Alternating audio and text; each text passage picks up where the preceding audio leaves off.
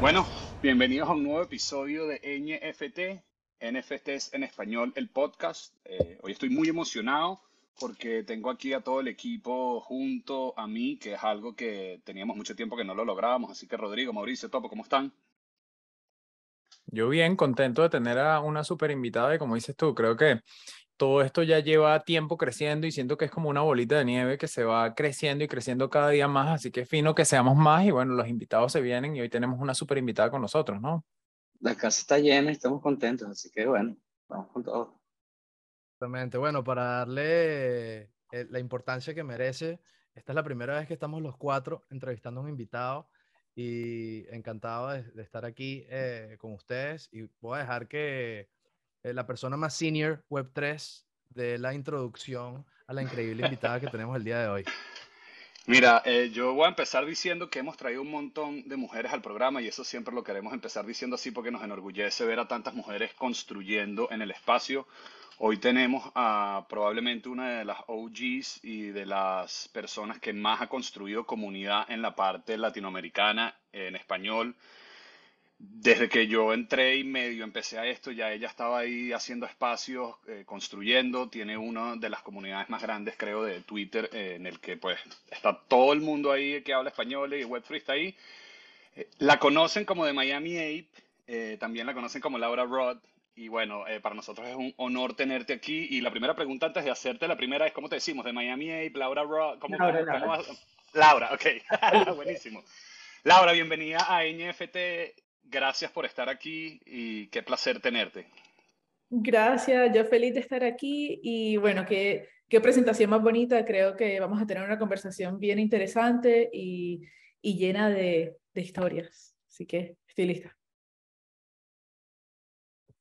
Bueno, siempre nos gusta arrancar con una pregunta como a todos los invitados, ¿no? Y es como, ¿cómo, cómo llega Laura al Web3? ¿Cómo llega Laura a los NFTs? Eh, ¿Cómo se entera de esta tecnología? Eh, y definitivamente cómo cambia tu vida, ¿no? Eh, toda esta tecnología.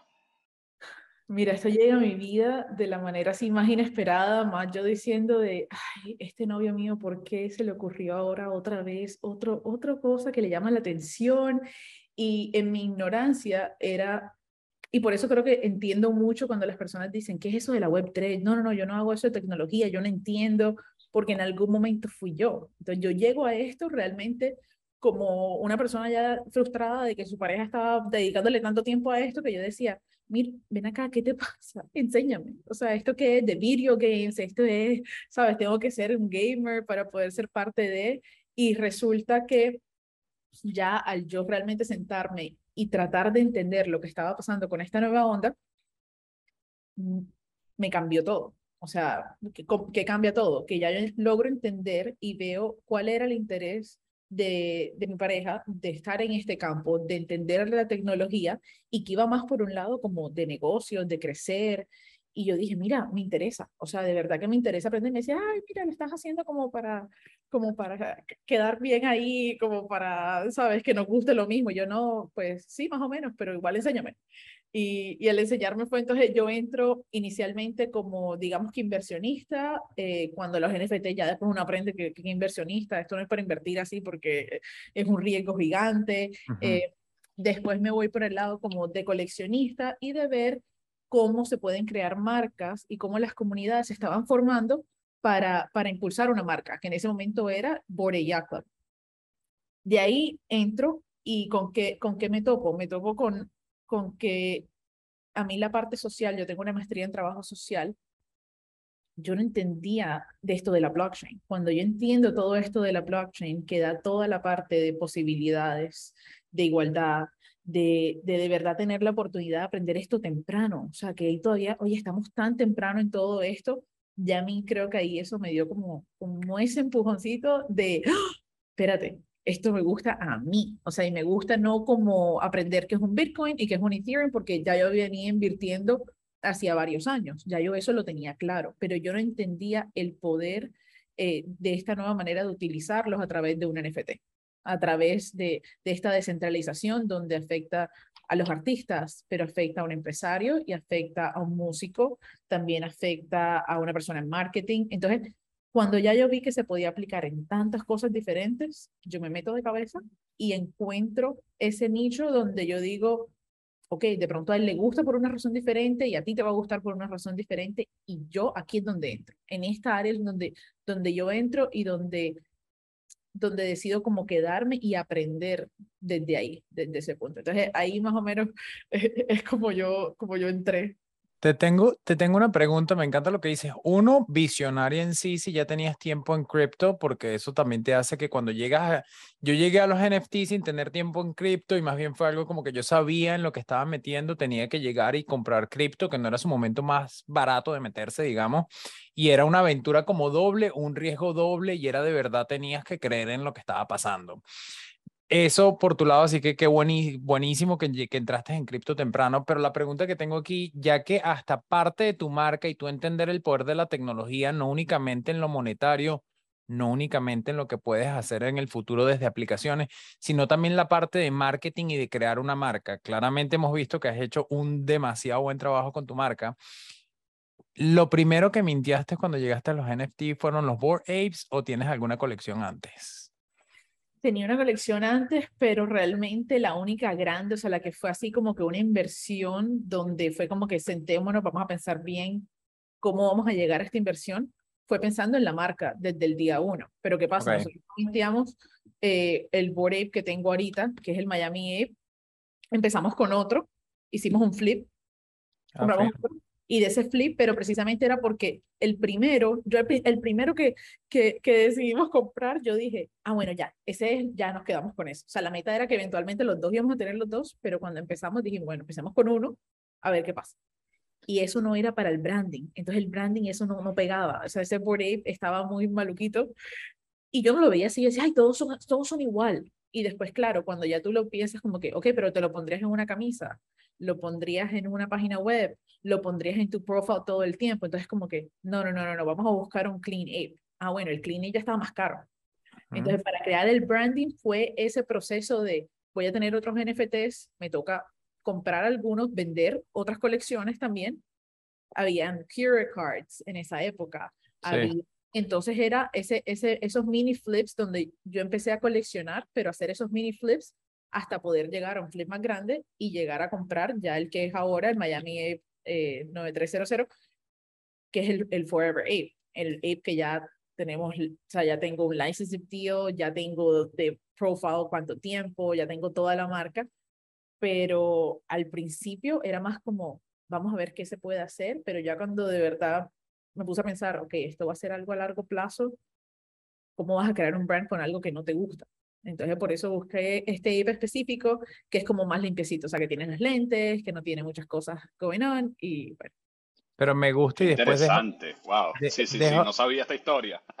después dejo aquí el topo, pero esto lo que me gusta es que siendo el blockchain algo que queda y un registro, sería interesante saber cuál fue el primero que tuviste, sobre todo buscando tu wallet. Por eso yo dije, hey, eso también puede tener ahí un sentido luego y que yo tengo el primero que tuvo Laura. Y eso sería algo interesante. Eh, eh, Pranksy era dueño de muchísimos apes, entonces el ape que tengo era de Pranksy antes. Ah, ok. Pero, o sea que ya también viene en buen registro. Sí, sí, sí, sí, era de Pranksy y después lo compré. Pero el primero, había uno que yo no sé, en el momento no me gustaba y en otros como que ahora lo, lo, volví a ver, no me acuerdo qué día fui en The Blockchain y revisé, yo dije, me interesa a mí saber porque de verdad yo ni sé cuál es.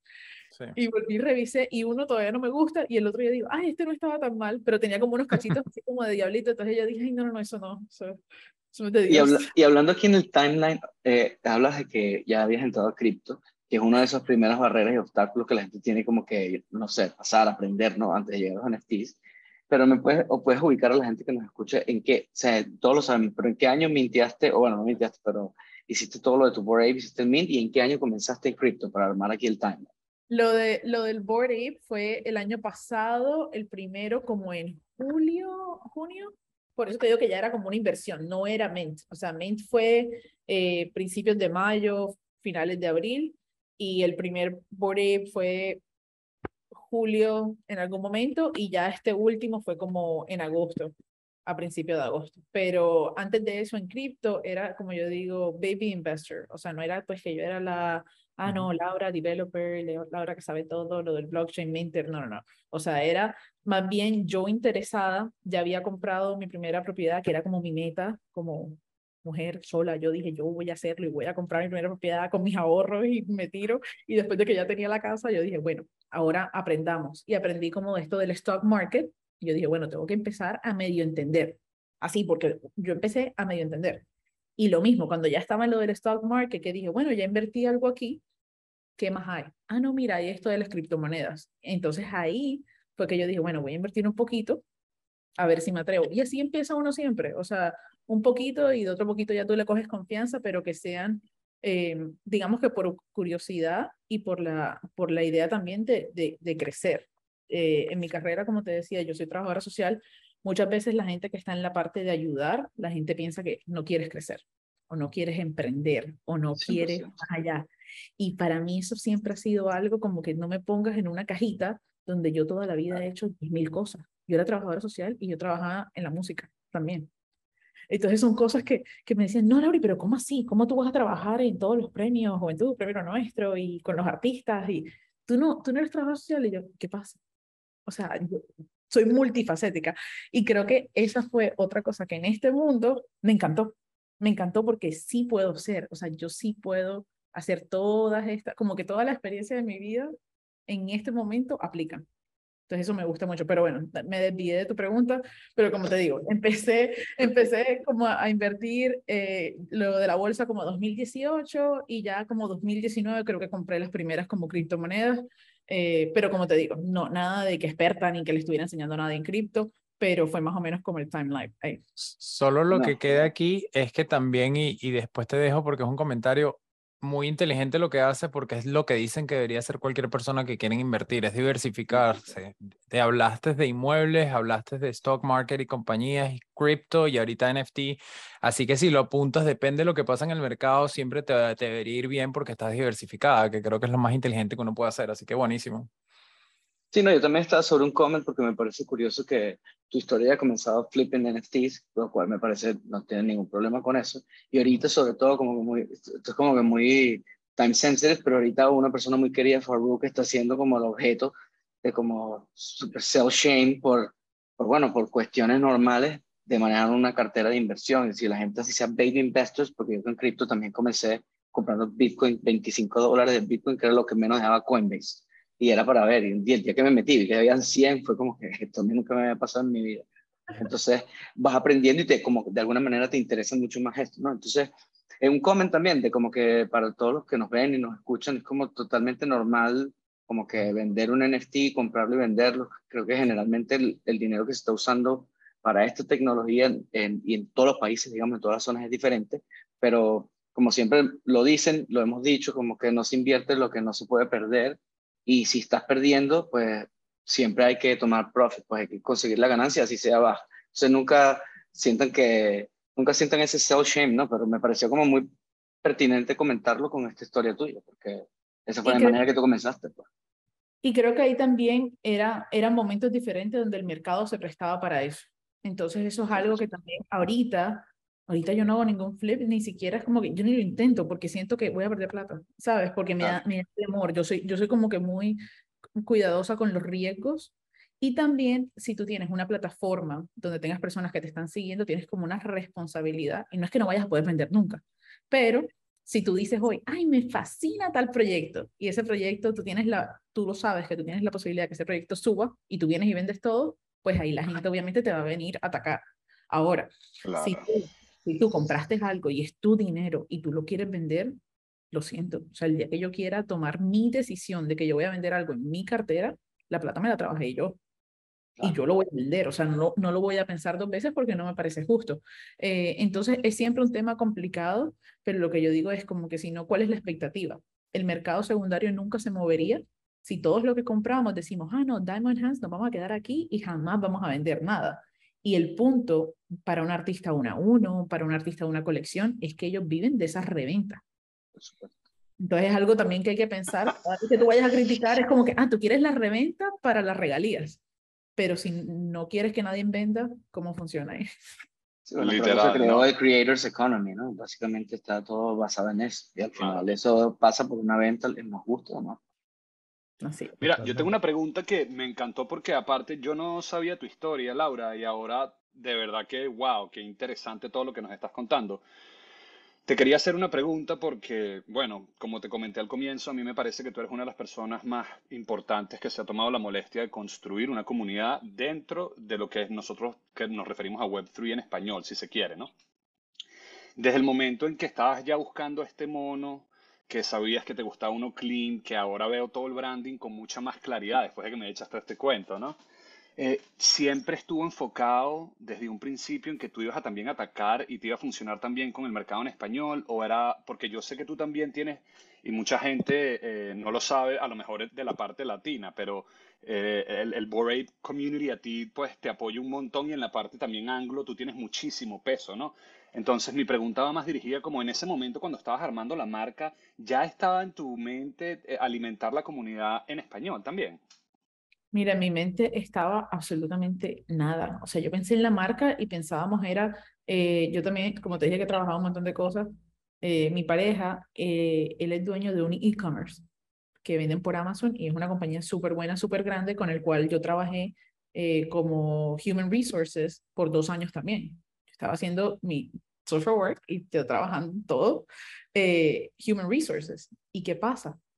la idea del branding originalmente era como que, mira, qué bacano lo de la comunidad, es divertido, es chévere, podemos utilizar esta, esta mentalidad y como te digo, como inversión, como negocio. Entonces ahí era más un branding de qué productos la comunidad quisiera, qué es esto, o sea, era algo más afuera de. Cuando ya yo entro al espacio, que yo te digo que encuentro como que ese momento de, ah, mira, yo tengo una voz aquí y yo puedo no solo crear amistades, pero crear impacto ahí todo cambia. Y lo que yo noto es que a través de los Twitter Spaces, que es como la plataforma que yo más uso, eh, lo, lo que vi al principio eran puros hombres que todos se veían igualitos teniendo todas estas conversaciones, no habían casi mujeres y yo nunca me sentía tan así. Entonces me meto a eso, empiezo como que esas conversaciones de, ven acá, pero si yo no tengo que entrar a tu conversación, yo también puedo abrir un espacio y así vengan tres personas, no importa, pero yo puedo iniciar esta conversación, porque la mayoría de los espacios que se abrían eran puros hombres. Entonces yo decía, ¿por qué? O sea, ¿cuál es la diferencia? Bueno, me entraba y empezaba así. Y después, una cosa, lo que tú dices, de, de español. Yo vivo en Miami, en Miami todo el mundo habla inglés español. O sea, es lo más básico. Entonces no era algo que yo lo tuviera en mente como que, mira, esto sería importante para crear más oportunidades y para esto. No lo, no lo veía de esa manera, no lo veía como, como algo que no todo el mundo pudiera hacer cuando ya me doy cuenta que esto es tan anglo y que la mayoría de las personas que estaban acá en el espacio no hablaban, o sea, que digamos que, que de, de, los top NFT o de estos blue chips, como les dicen, la mayoría de personas son de habla, o sea, inglés, y, y no hablan español. Y ahí fue donde yo vi, digamos que la necesidad más que la oportunidad de decir, oye, no es justo, ¿cómo estoy hablando de que esto va a abrir las puertas a, a los artistas, a esto y lo otro? Yo como colombiana, no voy a utilizar el otro idioma que tengo para tener este mismo tipo de charlas o para traer una persona que ya tiene toda esta experiencia, que lo único que le falta es un traductor. Entonces yo traía a mis amigos que tienen, digamos, que eran más peso pesado. Yo les decía, ven acá, te puedo hacer una entrevista. Ay, sí, nosotros traducimos y, y les contamos qué está pasando. Entonces, eso para mí era muy emocionante porque si no, no tenías esa manera de tener esa conversación. Entonces, todo se fue dando muy orgánico y creo que eso es lo que ha resonado con, con mis amistades, con la comunidad, con, con todo lo que estamos creando, porque que la, la, gente no empuja, la gente se da cuenta, ¿sabes? Yo nunca he venido aquí como que, hola, ¿cómo estás? Te estoy vendiendo esto. Es como que, no. Ahí por eso lo de, lo de la venta de e-commerce y todo eso se quedó como que, espérate, este no es el enfoque. Nos íbamos a meter por donde no era, no era necesario. Totalmente, y eso es algo que, que bueno que lo dices porque creo que las personas entran con esta, esta visión, eh, con los colmillos afuera, viéndolo como una oportunidad para hacer dinero y luego se encuentran con que realmente, por supuesto, se puede hacer mucho dinero, pero el verdadero valor es la creación de comunidad y esa fue una de las primeras cosas que yo aprendí cuando empecé mis conversaciones eh, como aprendiz de Mauricio en el mundo Web3 fue como, ah, bueno, esto, esto va mucho más allá de la oportunidad de beneficiarse monetariamente. Esto es una herramienta súper poderosa para generar comunidad. Y eso lleva a mi, mi, próxima pregunta. me, me, me, llama mucho la atención el tema de que la labor social eh, es algo importante para ti y quisiera entender un poco cómo es el balance en, para ti y cómo, cómo, cómo llevas tú el balance, cómo lo balanceas, mejor dicho, eh, esas vocaciones filantrópicas que muchas veces están, están amarradas al tema non-profit en, un, en un mundo donde profit está muy presente. Entonces, eh, lo que acabas de decir, de pronto de no llegar diciendo, mira, estoy vendiendo esto, sino estoy haciendo este proyecto que va a beneficiar a ciertas personas y, que también nos hables un poco de cómo Miami Ape tiene cierta vocación filantrópica integrada dentro de su, dentro de su ecosistema, dentro de su concepto. Eh, claro, hablar un poco de eso. Sí.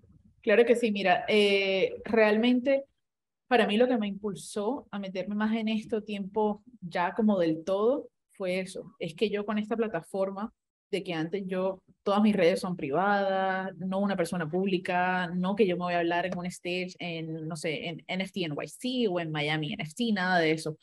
Pero al crear una plataforma donde tenemos conversaciones importantes sobre los temas que de pronto pueden generar este impacto y tener una audiencia que está lista para ayudar y que a veces no saben cómo ayudar. Muchas personas nos engañamos y pensamos que que tu ayuda nunca es suficiente. Entonces, ¿cómo, ¿cómo empiezo yo, digamos, como que mi área filantrópica sin decir, mira, te estoy vendiendo esto? Es yo personalmente voy a donar esta Navidad, uno, eh, voy, a, voy a donar, o no esta Navidad, antes de Navidad, tal a tal fundación. Y yo tenía ya amigos en la comunidad que me escribían a mí, hola Laura, vas a hacer esto, ¿cómo lo hacemos? Y yo, mira, paguémosle directamente a la, a la organización, ¿sabes? Como que eh, yo soy un vínculo, pero no me mandes la plata a mí, yo no te estoy vendiendo nada, yo no, yo no trabajo con ellos, pero si puedo ser ese vínculo para llegar allá y hacer ese impacto, hagámoslo. Después, ¿qué pasa? Llega Navidad y eh, otro amigo de los Board me escribe a mí, Laura, mira, quiero donar tanto para, para esto. ¿Tú conoces a alguien? Y yo, claro que sí, estoy seguro que encuentro, en, dame cinco minutos. Y encontré una organización en Cartagena, en Colombia, donde yo soy, que no le alcanzaba, no, no tenían todavía para los juguetes. Y yo, dale, vamos, mira, yo compré aquí online, moví gente allá, dale, ve y compra, ve esto, ve lo otro. Entonces, entre todos hicimos como ese fundraising y pudimos dar, o sea, como que un montón de regalos de Navidad, actividades de arte, hicimos como todo un evento y un evento que fue del 23 al 24, o sea, como que el 23 estamos corriendo y ya 24, 25 fue que estaba pasando todo. Eh, y así sucesivamente han pasado tantas cosas con, con centros de non-profit o filantrópicos. Yo, yo he sido voluntaria aquí en Miami desde los últimos 11 años en Chapman Center, que es un homeless shelter aquí en Miami. ¿Y qué pasa? Me contactan por Twitter. Hola Laura, ¿cómo estás? Y yo, ¿yo será que esto es un scam? Sí, mira, vamos a tener una, una reunión si quieres venir, viene el major y quisiéramos que seas parte de la conversación. Casi me muero, o sea, yo como que, ¿qué? Y yo, yo, yo he ido al homeless shelter como todos los diciembre, como que hemos hecho como food drives y dice, no way, yo sí, claro. Entonces ahora tener una relación con ellos de esto y ver cómo ellos empiezan a aceptar cripto como donaciones. Entonces ahora no es Laura diciendo, dame a mí y yo les doy a ellos. Es, mira, deja y te recuerdo que esto existe y ahora para rematar aceptan cripto. Muchas personas tienen cripto que decían, ah, aceptan cripto. Ahí te ayudo. Después conocí a The Given Block también, que es una plataforma donde ellos hacen un proceso de vetting y ahorita es más el, el martes, voy a tener una, un live con ellos y con otras organizaciones a través de, de mi página de, de Miami Ape en un Twitter Live para dar a conocer más de estos esfuerzos sociales y la plataforma de Giving Block lo que hace es que ellos te hacen ese onboarding para que te empieces a aceptar donaciones en cripto. ¿Qué pasa? Le estás facilitando a un mundo de personas que están haciendo flips o que están vendiendo o que están haciendo eso y no encuentran cómo ayudar. Entonces hasta ahora ha sido como ser ese ese puente o esa facilitadora de, de cómo lograrlo. Y en los eventos que he podido pues, participar, pues estar ahí al pie del cañón, pero hay, muchas maneras. Hay organizaciones en una, ya porque si no me quedo hablando aquí todo el día, eh, que, que eh, invertimos en ellos y es un equipo súper chévere de NFTs. Ellos crean juguetes y cuando ya se hizo el mint con todo, el deal era, vamos a hacer una donación grande. Y donaron o sea, donamos así como tal del proyecto 15 mil dólares a The Mental Health Organization en Canadá. Entonces, como que qué chévere. Y que no nos centramos solo en un área. Como que yo ayudo aquí en Miami, he podido hacerlo en Colombia y de pronto en Canadá Mental Health Organization también. Entonces, qué bonito ver todas las maneras que hay y que la manera en la que tú en lo personal, en tu casa, puedas ayudar es suficiente. A veces eso, la, la cabeza nos, nos hace como jueguitos de que no es suficiente, si lo es, haz algo, lo, lo que sea. No, total. Y, y, y, el tema de responsabilidad social es algo que creo que mm, eh, tiene un valor importantísimo para ayudar a, en general a la comunidad a crecer, que la gente vea que esto, hay un potencial gigantesco a través de Web3, eh, blockchain, las tecnologías a las cuales tenemos acceso hoy en día para beneficiar a personas de, de a los minorities. Eh, no, no, no, recuerdo exactamente la traducción a español de minorities, mis disculpas a, los, a la audiencia hispanoparlante, pero, pero sí es algo que creo que, que, que te, te, aplaudo porque me parece increíble que a pesar de tu éxito no has dejado atrás tus valores de, de oye, como, y, y, que has motivado a otras personas dentro de tu comunidad. Ah, mira, nos está yendo buenísimo. How can we give back? ¿Cómo hacemos para devolverle a la gente eh, con todo el éxito que estamos teniendo? Y de verdad que te lo aplaudo y lo felicito. Increíble. Y no, no, no nos aburre un poquito que te extiendes en este tema porque de verdad está súper interesante. Y creo que el tema de mental health también es algo que nos llama la atención porque acabamos de pasar un año pandémico, ¿no? Estamos, estamos teniendo esta entrevista por Zoom, o sea, ya el mundo cambió y mental health awareness como que es, es, es algo que explotó, es, una temática que explotó en los últimos años, entonces también por ese lado me parece muy interesante de cómo se utiliza esta tecnología para ayudar no solamente a personas que están necesitadas como homeless people, sino genuinamente a crear más awareness de, de, de, salud mental en general. Felicitaciones, ¿verdad? Increíble. Gracias. Y, y mire, yo creo que, que con el tema de salud mental también es súper interesante porque eso fue, la pandemia fue lo que nos impulsa a que, a que todo esto se acelere. ¿Y qué pasa? Estos, estos mensajes, esto, estas entrevistas por audio también, ahorita pues por lo menos tenemos video, pero en Twitter Spaces, que es puro audio, es por esa necesidad del ser humano de compartir. O sea, no es solamente, no, en, en, Twitter Spaces no es solamente una entrevista, no es solamente eh, hablar de un tema de la Web3, muchas veces es algo jocoso, un desorden, o, o de ver qué estás haciendo, o de verdad tener esos vínculos que van más allá, que, que en ese vínculo ya tú sientes que con la persona que tú solo le estás escuchando la voz, o sea, ni siquiera lo estás viendo, y estás viendo es una figurita de un animalito o de cualquier arte que pusieron, y el día que te encuentras con esa persona, decir, wow, el vínculo de nosotros ha sido todo por vos, o sea, por escucharte.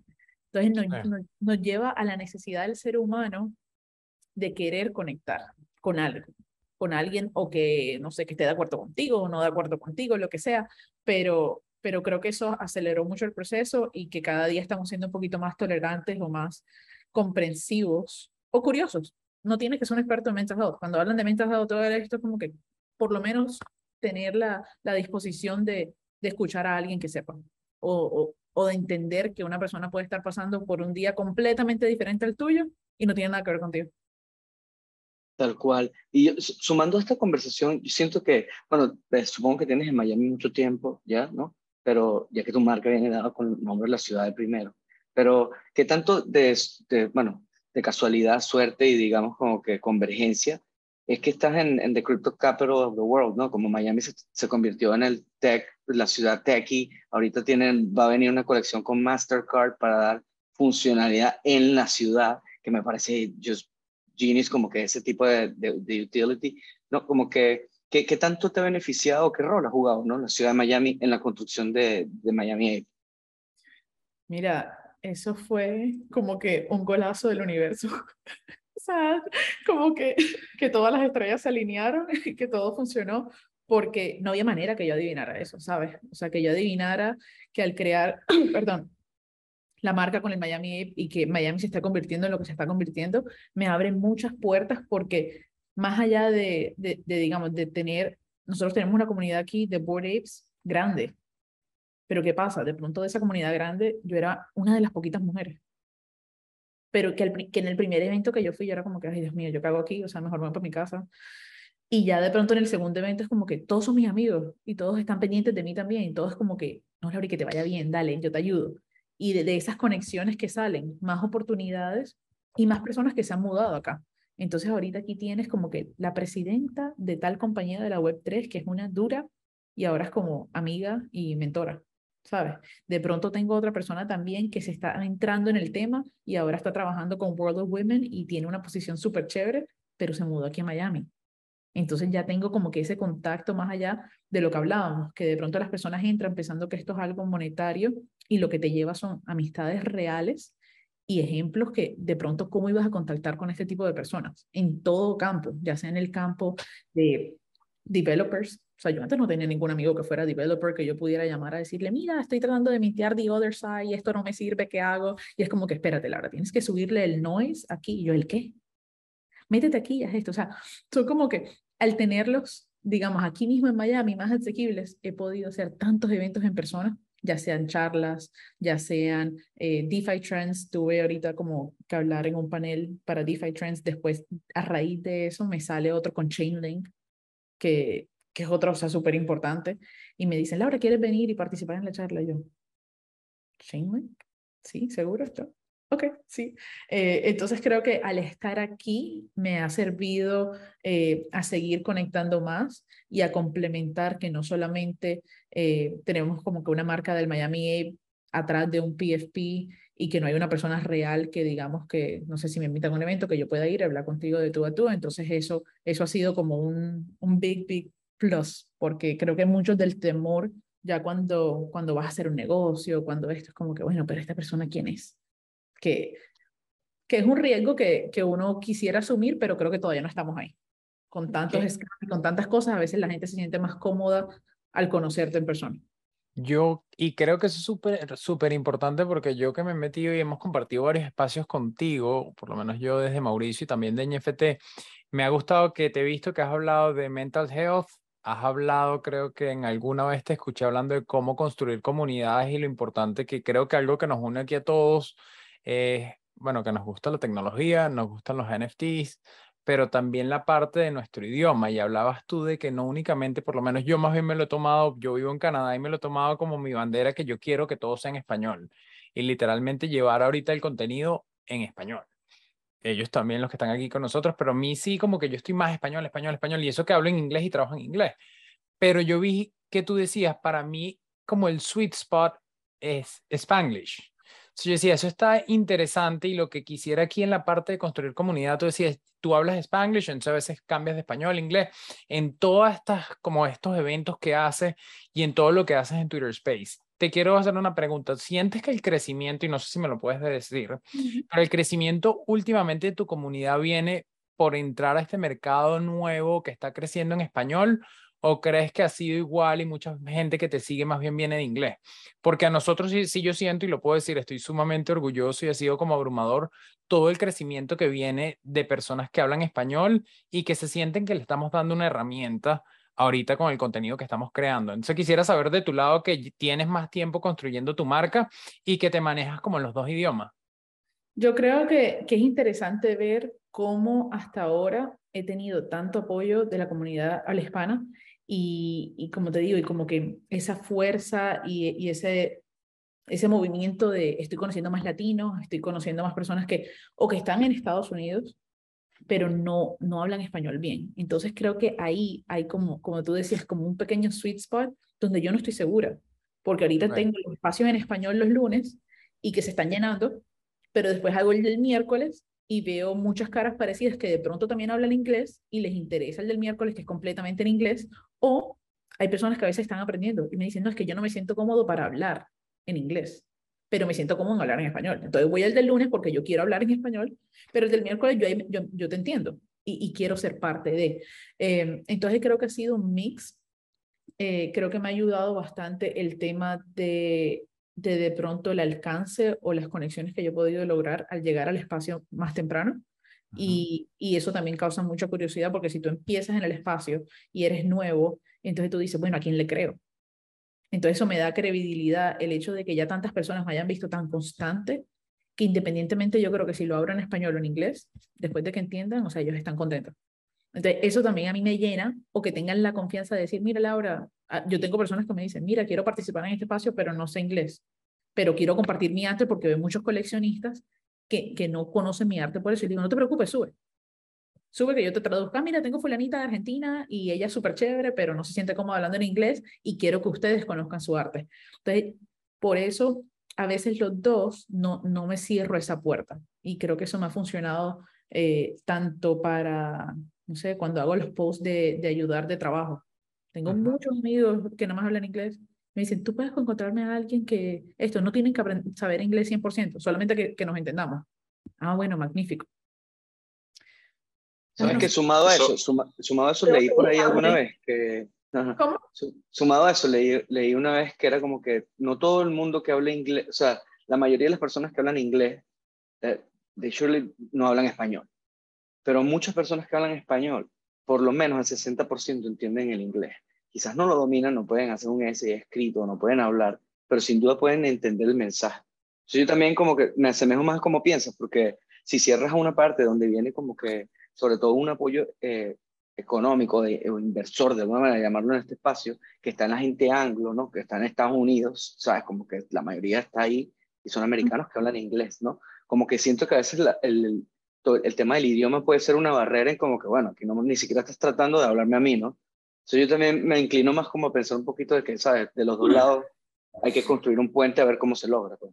Yo creo que, que también es tener el acceso, que para mí es súper importante, a, digamos, a, a, la historia como tal de un developer que haya hecho un contrato que haya sido súper bueno cuando hicieron el Mint, que haya funcionado, que hayan hecho algo innovador. Entonces, que si esta historia ya está hecha en inglés, porque vamos a esperar que alguien la logre hacer en español, vez- cuéntanos, da- danos esa información más rápido para yo entender y aprender de este camino, que a veces es lo que trato de hacer en las entrevistas. Si tengo una persona que ya tuvo un proyecto que fue todo un éxito, ¿por qué ese proyecto fue un éxito?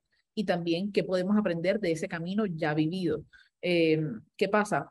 En los proyectos ahorita eh, latinoamericanos, donde hay un movimiento que ya hay muchas personas que llevan tiempo aquí, a veces son muchos del arte tradicional. Entonces son personas que, digamos, la comunidad cubana, que yo siempre los admiro y ellos fueron de los primeros que empezaron en todo esto, pero son muchos artistas. Entonces, de pronto no hay un proyecto grande de, de arte eh, como generativa que no se lo puede, no, no se lo puedes presentar en español. Entonces, como que, eh, por eso digo, hay, tiene que haber un balance Sí. eh, y no, no, no es para decir que uno es mejor que el otro, es simplemente es quiénes son las personas que van a aportar más a la conversación y que van a aportar más a la persona que te está escuchando, porque uno tiene que ser también como que respetuoso del tiempo de los demás. Yo no quiero hacer una entrevista como por, ah, bueno, está aburrida, te entrevisto a ti, sino que sea algo que de verdad tú crees, mira, de esta conversación alguien se va a llevar algo importante. Totalmente. Y solo para sumar a eso, me parece interesante que dices eso porque creo que nosotros somos músicos, dos, dos, eh, tres, tres de nosotros en, en- en este grupo somos músicos y a veces la música tiene esa capacidad de trascender barreras culturales o de lenguaje y creo que eso también sucede en eh, cuando alguien ve un NFT de un Bored Ape, no, está, no, no, no, no, lo, no lo está viendo en un idioma, lo está viendo como algo que le brinca la estética o, o puede perfectamente entender la utilidad eh, que, que le brinda ese, ese token. Eh, y eso me parece súper válido lo que acabas de decir, que más allá de si es en inglés o en español, es la credibilidad detrás de la persona que, que está presentando algo, ¿no? Y, y, por supuesto, me encanta que dices que no quieres hacer perderle tiempo a nadie, quieres entrevistar a personas que realmente van a aportar al aprendizaje, que como bien sabes, es, es, es la razón por la que hacemos este podcast. Nosotros este podcast sale en YouTube y es como también con esta visión educativa, ¿no? De, de tratar de educar a la comunidad Web 2. Eh, los programas que hacemos en Twitter Space son un poquito más para la comunidad ya Web 3 que está con, con, con, los colmillos clavados en la manzana, como dicen. Eh, pero nada, o sea, simplemente para reconocer ese, ese, ese tema de que la credibilidad está más detrás de la persona y el trabajo que ha hecho como developer, como artista, como persona de la comunidad, más allá de su de que si su acento o traducción al inglés o al español es perfecto, pero sí hay un balance ahí. La razón por la que nosotros empezamos este podcast fue literalmente porque fuimos a eh, un amigo que me estaba preguntando sobre un podcast que no hablaba inglés y quería aprender sobre NFTs. Eh, le, le, le, le, dije, bueno, déjame buscar en Spotify si, si hay un podcast NFT en español, debe haber uno, y no había. y fue como, wow, aquí hay, aquí hay algo. Y, aquí estamos, eh, eh, capítulo número 30, no sé ya, seis meses después, entrevistando a Laura Rod de Miami Ape, así que increíble. Pero bueno, doy paso a más preguntas. yo, tengo, yo, tengo, yo, tengo, yo tengo una buena pregunta ahí para continuar la conversación y, y me encanta porque creo que es muy interesante sobre todo como tú dices, no, el espacio ha tenido mucha evolución y hemos visto cómo el espacio en estos dos años pues es muy diferente y todo el bear market en el que estuvimos viviendo ahorita, en el que todavía estamos, ha sido a nuestro parecer, y lo hemos hablado públicamente, positivo, ah, porque ha como depurado un poquito lo que veníamos haciendo y mucha gente que estaba aquí como nada más para hacer ganancias se ha alejado y ha quedado más como esta gente que es como la que está haciendo algo para construir por el espacio. Tú tienes ya mucho rato y quería hablar específicamente de la comunidad de Twitter que apenas arrancó esa eh, herramienta, yo te vi a ti que creaste eso y eso empezó a caminar solo y bueno, es como, ya es un organismo de por sí, ¿no? Casi que ya tú estás ahí de moderadora, contate y hacen muchas cosas, pero la misma comunidad está súper activa, está pendiente todas las semanas de los job offers, que me parece una iniciativa espectacular que haces porque estás trayendo utilidad real y sin ningún tipo de, de, attachment, ¿no? Como que aquí está para la comunidad, vamos a construir todos en conjunto. Específicamente en, en Latinos en Web3, ¿cuál ha sido, piensas tú, Laura, como el, el, challenge más grande? Y ahora que ya saben que no es algo como que, bueno, vamos a ver qué pasa, ya, ya ven que es un montón de gente, tienen pasos a seguir, tienen pasos a futuro, sienten que esto es algo que se puede llevar a lo mejor a una conferencia o no, se están uniendo en algún espacio en físico ya. Y mira, nos estamos reuniendo todos los lunes en un espacio eh, en Twitter. Me gustaría que a futuro fuera algo más grande, algo más chévere. Yo, honestamente, entiendo lo abrumador que es un Discord, que es tener, eh, no sé, un chat en Telegram aquí, acá. Entonces, por más de que he querido, pienso que, es challenging porque no puedes tener como de conversación uno a uno, entonces es mucho más como que de noticias, de cuéntame qué espacio o una historia pequeña, o sea, tienes un límite de todas las cosas que quisiera compartir, que de pronto en un, no sé, en un chat, en un Telegram fuera, fuera más a fondo o fuera más, más seguida la conversación, pero también entiendo que estamos ocupados y que, y que, y que tengo que ser cuidadoso y pensarlo bien y por eso me, me he aguantado. Yo digo, espérate, si estamos bien aquí y está funcionando, vamos entonces a reunirnos. O sea, el siguiente paso fue, vamos a abrir un espacio semanal donde podamos presentar información no solo en español, en spanglish, y que la comunidad pueda subir, hacer preguntas, recordarnos quién es quién, o sea, tratar de, de tener ese, como que, ese, de, recuérdame quién eres y por qué estás compartiendo esto. O sea, yo a veces soy ahí, no sé si te metiste alguna vez y ponen así como que un shield de algo y es como que, qué lindo que me compartes tu arte. ¿Tú quién eres? Y, y no es por ser grosera, pero es más como que recordándote de que me interesa saber más quién eres tú como artista. Y a veces pregunto eso y hay muchas personas que me terminan respondiendo algo que yo digo, ¡Ah, qué interesante esta persona, voy a seguirlo, ¿sabes? Hasta para mí misma, a veces es como yo viva de egoísta, no es de que yo sea la profesora tratando de esto, pero es si queremos crear cualquier tipo de comunidad, más allá de lo que me quieran vender, más allá de tu arte, más allá de, de si sabes tanto, si te graduaste de tal lado, cuéntame quién eres tú o qué te gusta, o sea, tengamos una afinidad diferente y de a través de esa afinidad a mí me va a interesar revisar tu página, escuchar tu música, porque, porque somos seres humanos. Entonces, como que tratar de encaminarlo por ahí. Eh, del resto, pues me encantaría que cuando, no sé, que, que empecemos con un latino en Web3 Meetup aquí en Miami, tuvimos uno en Nueva York y eso fue súper chévere porque era eh, NFT NYC, hicimos un brunch y pues nos reunimos en Nueva York eh, y así. Entonces, como que seguir, seguir haciendo este tipo de meetups y y también que, que como no es algo tokenizado, sino que es algo que, que en este momento todo el mundo puede entrar, eso también me gusta. Porque entonces ahorita no, no te estoy poniendo una barrera de que, ah, no me compraste mi NFT de Laura, no sé, Laura Raul, entonces no puede ser parte de. No, es como que está abierto, dale, aprovechémoslo, utilicemos, que, que sea un espacio para nosotros, no para mí.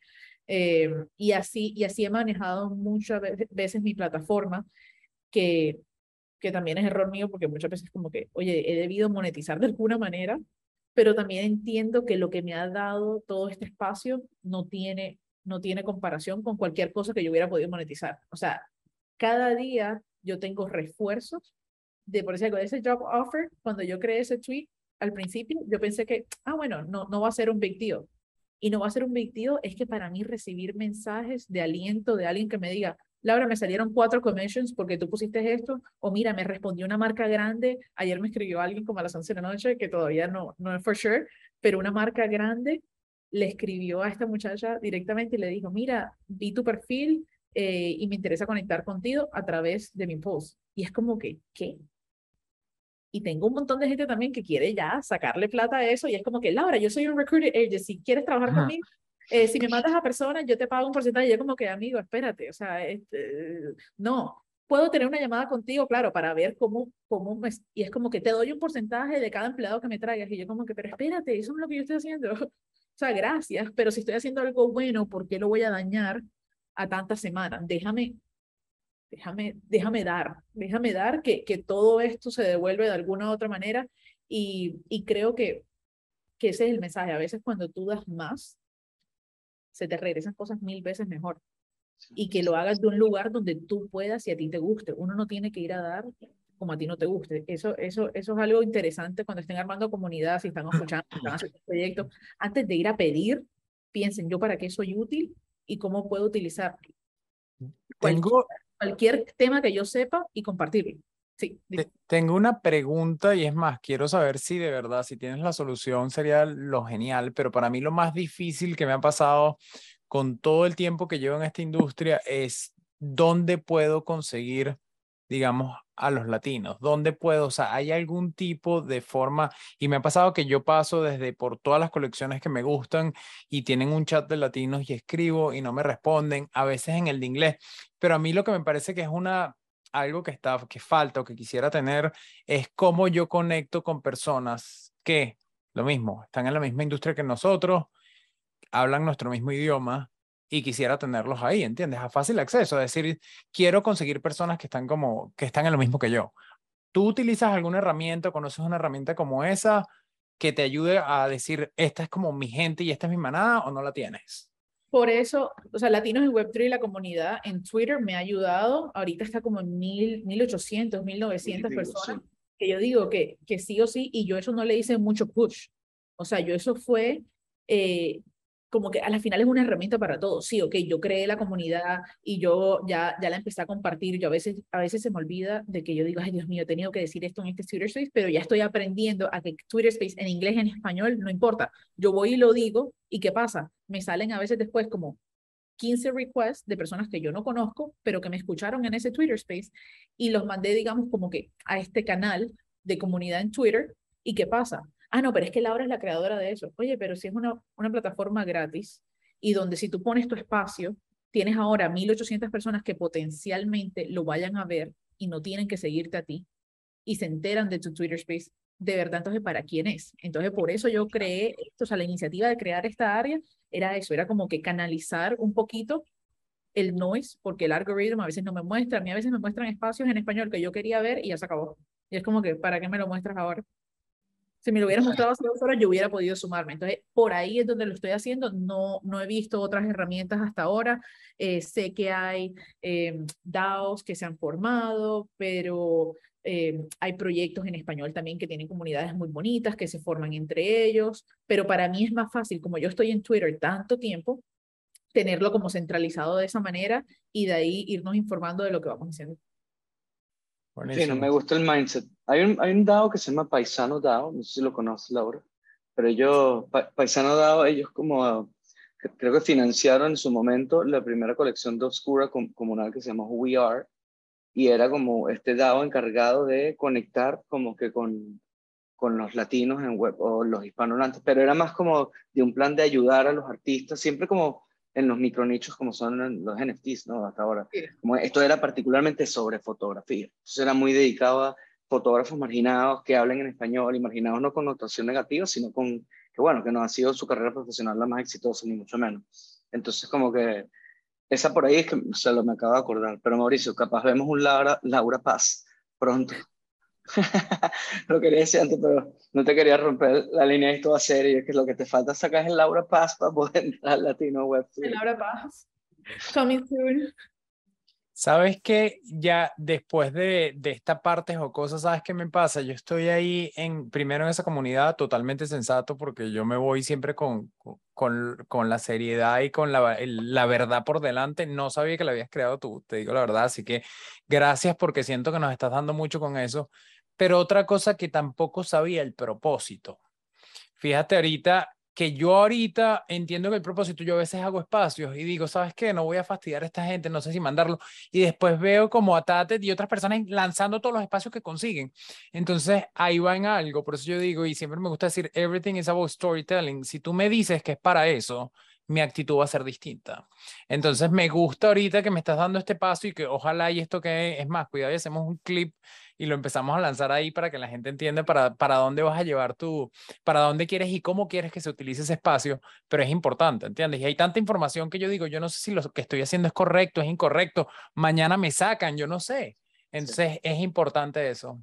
Eh, y, y, yo creo que tienes razón. Y el hecho de que en, en, la comunidad como tal no se puede poner como un pin tweet. -huh. Lo máximo que he podido poner son como que las reglas. Entonces las reglas traté de escribir como que, por favor, preséntense, cuéntenos quiénes son, si van a compartir algo, o sea, como que, que la idea es que nos conozcamos entre sí y también me di cuenta que yo dije, ¿será que todo el mundo sabe que debe compartir su Twitter Space? ¿Sabes? De pronto eso se perdió en la conversación en algún momento, entonces yo estoy haciendo un tweet ahora que puse, ¿qué Twitter Spaces hay hoy? Y todo el mundo me respondió ahí. Entonces, Lo he visto. A veces, pero, pero si ves, eso lo hice fue esta semana, yo eso no -huh. lo venía. Entonces claro. es mucho de, de intentarlo y ver qué funciona entonces me di cuenta que de pronto yo al tener la iniciativa de preguntar y decir, oye, dime cuáles son de, de todos estos que estamos aquí, latinos en Web3, quién tiene espacio, y ya yo ahí, ayer fui un montón, que de pronto de otra manera no me hubiera intentado o no se hubieran animado de pronto por, la misma, por el mismo temor que tú decías, ay, no quiero molestar, no quiero esto.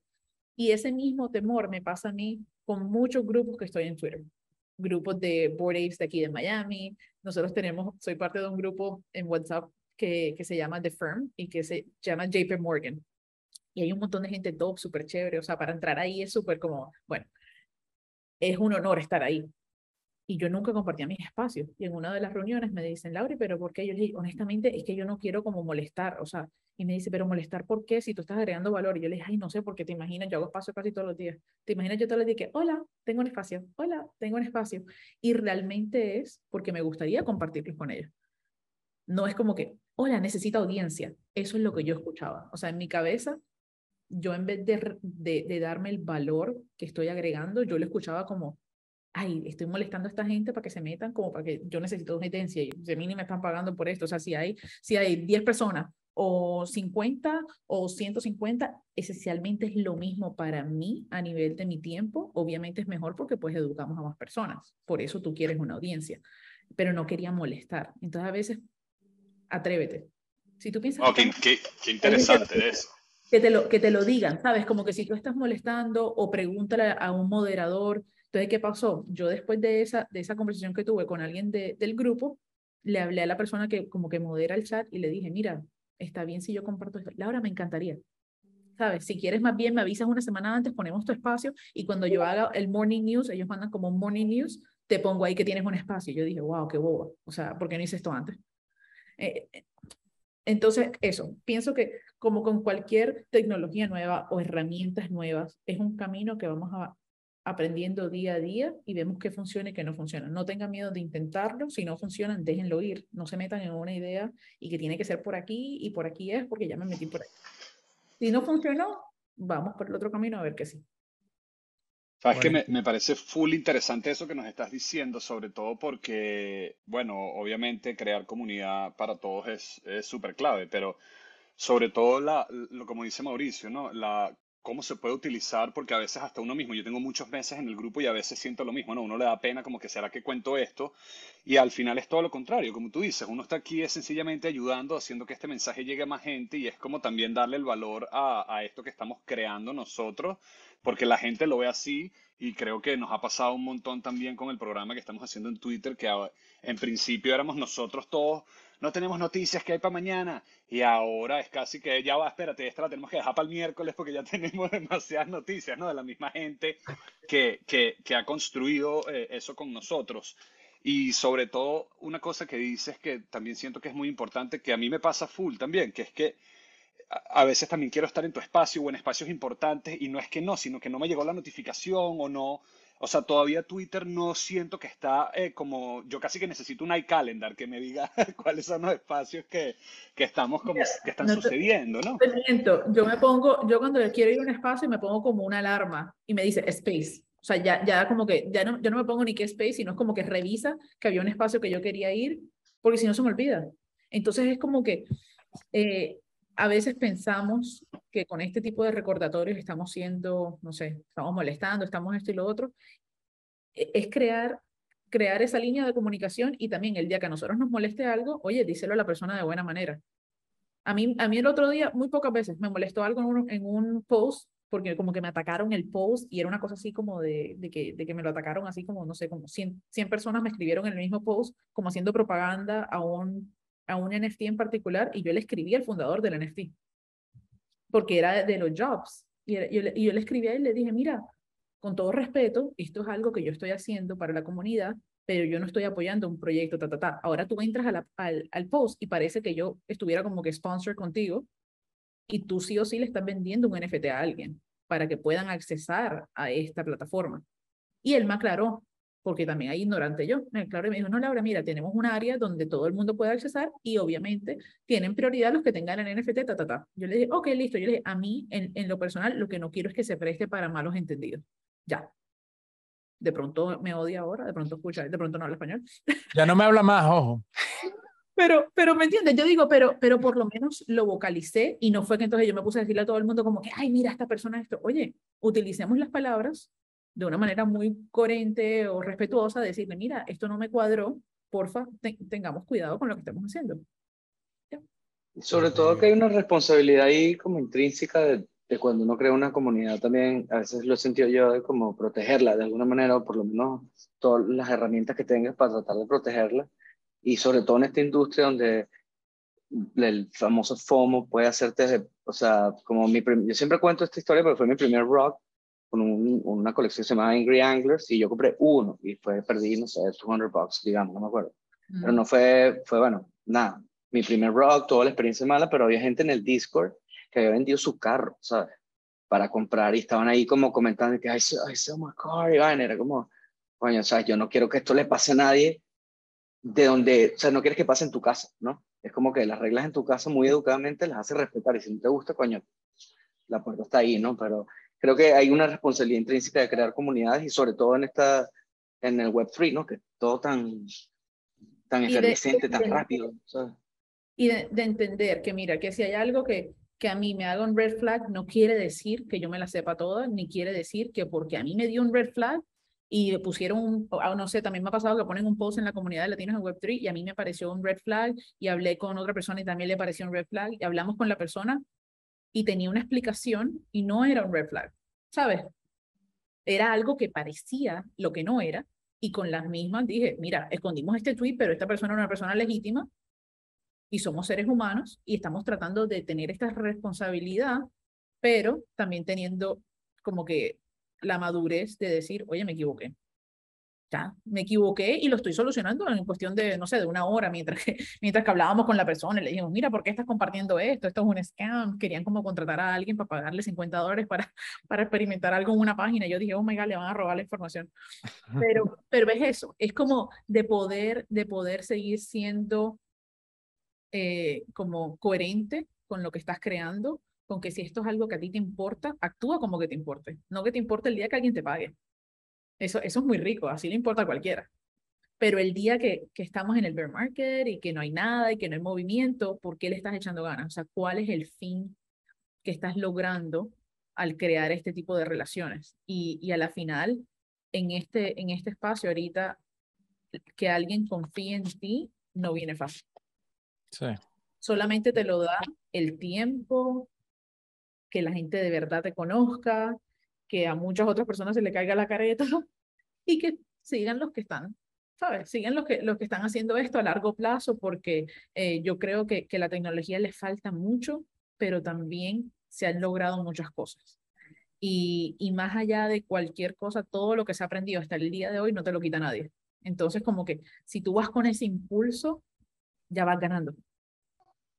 Totalmente. Y Laura, de nuevo, volviendo a credibilidad, ¿no? No hay, no hay, me encanta que lo que estás promulgando es precisamente que no hay shortcuts. Tienes que meterle las horas de vuelo y uno aprende a volar el avión metiéndole horas de vuelo al avión, ¿no? Y, y, la gente confía en ti cuando te ha visto, ¿no? Cuando apareces de la nada y por eso vemos a veces, siempre lo hablamos en el programa, celebridades que aparecen y creen que con su cloud ya va, todo el mundo se va a montar en el tren con ellos y es como que no, bro, ya va, nosotros tenemos tiempo aquí, tú dónde crees que porque eres famoso, porque tienes un millón de followers, ya todo el mundo va a sacar la cartera y sí, yo quiero, ¿sabes? Entonces, me, me, encanta que digas eso. Ya para cerrar un poco, porque, oye, te estamos tomando más de una hora de tu tiempo y apreciamos de verdad que no has dicho nada, pero ya estamos sobre la hora. Eh, una, una, pregunta, yo tengo tiempo sin estar en, en, las entrevistas donde hacemos el podcast, pero una pregunta que siempre hacíamos al principio y me encantaría, me voy a atrever a hacértela a ti, eh, esta, e, este ejercicio de obituario. Y cómo quisieras tú dentro de 10, 20 años eh, que sea recordado la participación tuya en el mundo web 3, cómo quisieras de pronto eh, eh, que, este proyecto de Miami Ape evolucione y dónde lo ves, hablando de lo que acabas de decir, aprovechando el perfecto segue de a largo plazo. ¿Dónde ves de, eh, Miami Ape a largo plazo y la participación de Laura Roth como miembro de la comunidad de aquí a 10, 20 años? Ay, qué pregunta tan así. Y con eso cerramos y de nuevo gracias por acompañarnos porque increíble todo lo que nos has contado hoy siento así que me tengo como que tocar el corazón y pensar así, decir, bueno. Ese, ese, es el punto de la pregunta. ir, al alma, no, no tan técnico, sino más, menos mecánico. esas preguntas me gustan, pero de verdad porque yo me, me puedo inspirar. Eh, no sé, creo que serían muchísimas cosas, pero más que nada eh, que, fui, que fui yo siempre, que quedé, que, que fui auténtica, eh, coherente, que, que de verdad ayudé lo, más que pude, que creé, o sea, que, que mi plataforma fue creciendo y fue creada para compartir y no, no algo de mi ego, o sea, sino que, sino que, que me recuerden de verdad como que, mira, qué lindo fue que ella creó una comunidad que logró no solo entender las necesidades de la comunidad, sino compartir con cualquier plataforma o cualquier puerta que se abría y, y que a la final ha impactado la vida de tantas personas que a lo mejor sin la Web3 no hubiera pasado. Algo así. Buenísimo. No me equivoqué, pero bueno. qué espectáculo, qué espectáculo. Yo la verdad que te digo, Laura, que ha sido un placer conversar contigo porque nosotros siempre te veíamos ahí como de Miami A, pero no nos habíamos adentrado a, a tu historia de verdad y ahora tiene mucho más sentido todo el trabajo que haces y es sumamente inspiracional para todos los que estamos construyendo aquí en el Web3, aportando nuestro granito de arena. De verdad que gracias por tomarte el tiempo y tener esta conversación en, español con nosotros. Mau, Topo, si quieren ahí algo, yo creo que eso no fue así que quiero cortar el episodio ahí y dejarlo.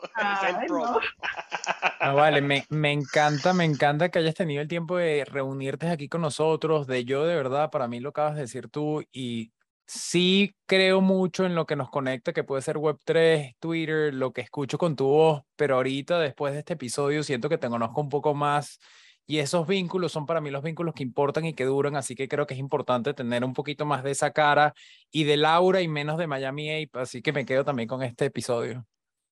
Sí, tal cual. Gracias por tu tiempo. Les recordamos a todos que estamos en entrevistas en, en Twitter y en eh, NFTs en español en todas las redes, cual todos los likes, todos los follows, los comments, los ratings, todo eso nos ayuda. Estamos aquí sumando y esperamos ver pronto merch de Miami Ape. Creo que es como uno de los primeros merch que me quiero comprar de communities. Así que Laura Rod, muchas gracias. Hermano, muchas gracias y seguimos. Pues. Bye bye. Gracias. Bye.